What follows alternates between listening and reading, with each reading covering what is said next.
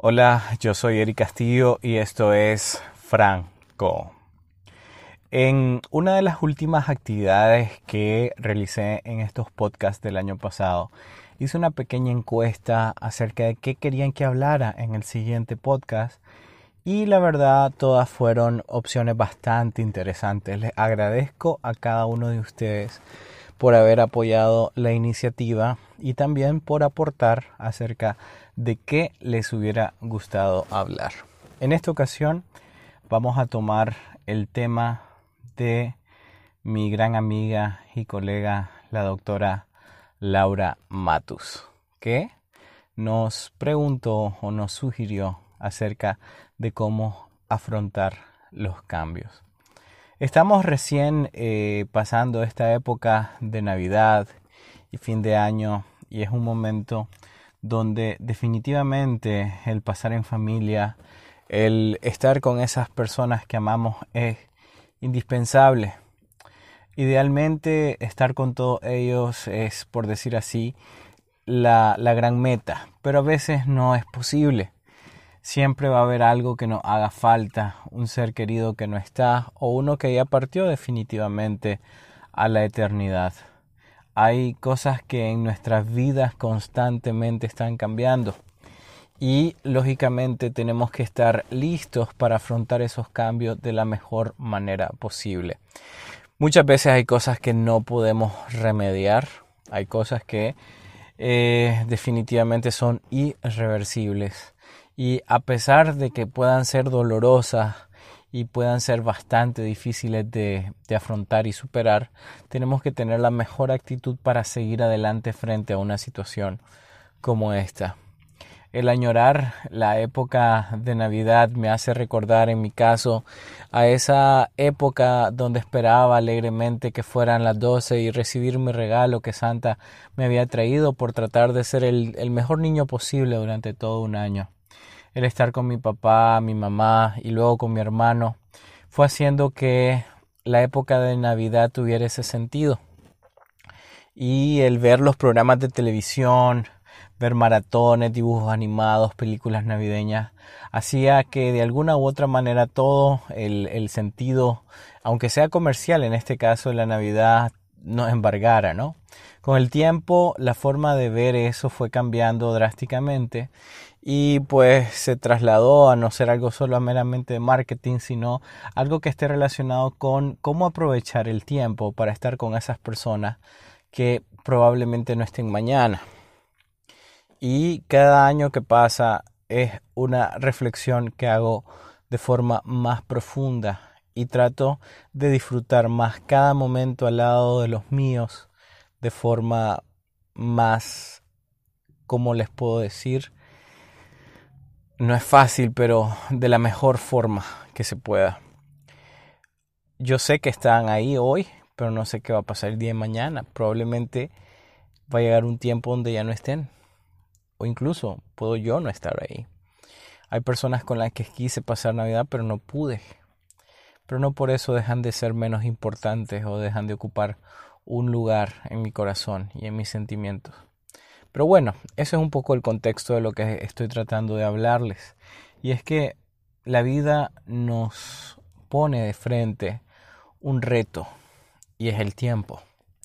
El tiempo no lo podemos detener y con el tiempo no se puede jugar tampoco. Hay cosas que inevitablemente si no se hacen a ciertos tiempos probablemente ya no se puedan hacer más. Y hay muchas cosas que nos hacen pensar que tenemos ese tiempo cuando en realidad ya no lo tenemos. Por eso reitero muchas veces que si tienen la bendición de tener a su papá o su mamá, un hermano, un ser querido, su novia, su novio, un amigo, aprovechen la oportunidad sin, sin, sin razón alguna en decirle lo importante que es para ustedes, porque probablemente ya cuando estén en un servicio religioso ya sea demasiado tarde. Y esa realidad que la vida nos empuja a que las cosas no se van a mantener de una sola vez y para siempre, es bueno, es bueno porque cada vez, cada vez que un ciclo de tiempo termina y empieza uno nuevo, debemos de estar preparados de una mejor manera frente a las cosas que están sucediendo. Yo no puedo tener las mismas herramientas de hace un año, dos años o tres años para enfrentarme al siguiente año. La actitud debe ser es ir coleccionando experiencias, habilidades, herramientas que me ayuden a afrontar el futuro con la mejor actitud posible y sin tener excusas. Y muchas veces colocamos excusas como que es que a mí me pasó esto, es que yo tuve mala suerte en esto, es que a mí no me salió bien esto otro, es que si hubiese pasado tal cosa o si no hubiese pasado tal otra cosa, la realidad fuese distinta. Las cosas pasan y muchas veces no tienen una explicación. Así que tengo que estar preparado para que las cosas cambien no siempre van a ser de la misma manera, pero sí, hay que pensarlo de la siguiente forma. Va a ser mejor. No igual, pero debe ser mejor. Debo de ir preparándome paulatinamente para el siguiente paso.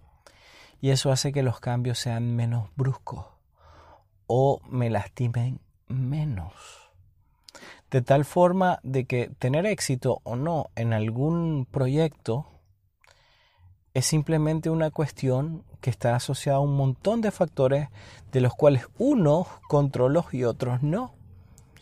Y si de repente mi misión era poner un ciber y ese ciber no funciona, porque obviamente el contexto cambió, todo el mundo utiliza diferentes tipos de herramientas eh, de internet y qué sé yo, pues no hay que verlo como un fracaso, o al menos no del todo. La realidad cambió. Los cibercafés dejaron de ser una gran opción para, para generar ingresos desde casa o desde algún local. Ahora, opciones deben de haber otras, ¿no? Y aprender aprender de eso. Bueno, la gente le gustaba venir aquí porque, bueno, yo tenía eh, un, ambiente agradable, había orden, había silencio, no sé, eso puede mirar a otro tipo de negocio y decir, bueno, no voy a hacer esto toda la vida, ¿ok? Y esto tiene mucho que ver con algo que me pasó recientemente en, en estas fechas de Año Nuevo. Y es que una colega me pregunta, ¿y qué pensás hacer aparte de ontología de, de aquí a unos años? Y la verdad es que pocas, pocas veces las personas me dejan pensando y sin palabras. Y esta fue una de esas ocasiones. Y la verdad me puse a pensar que cuál sería la opción. Y bueno, no encontré mejor opción que ir haciendo que mi profesión evolucione. Empujarla al siguiente nivel. Llevarla al sitio donde yo añoro y yo anhelo. Vigilancia de mucosas no es una casualidad. Vigilancia de mucosa es un gran proyecto de vida profesional, cuya semilla empezó en el año 2019 a germinar y que a partir de este año 2020 iré abonando paulatina y constantemente, aun cuando eso sea bastante complicado y difícil.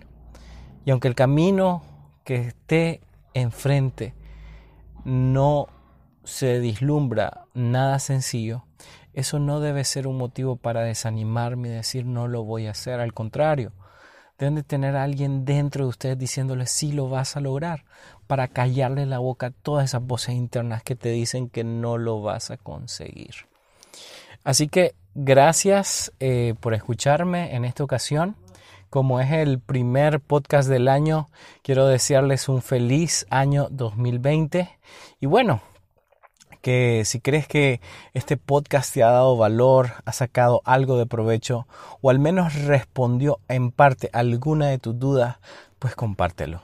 Recuerda que somos Franco y yo soy Eric Castillo.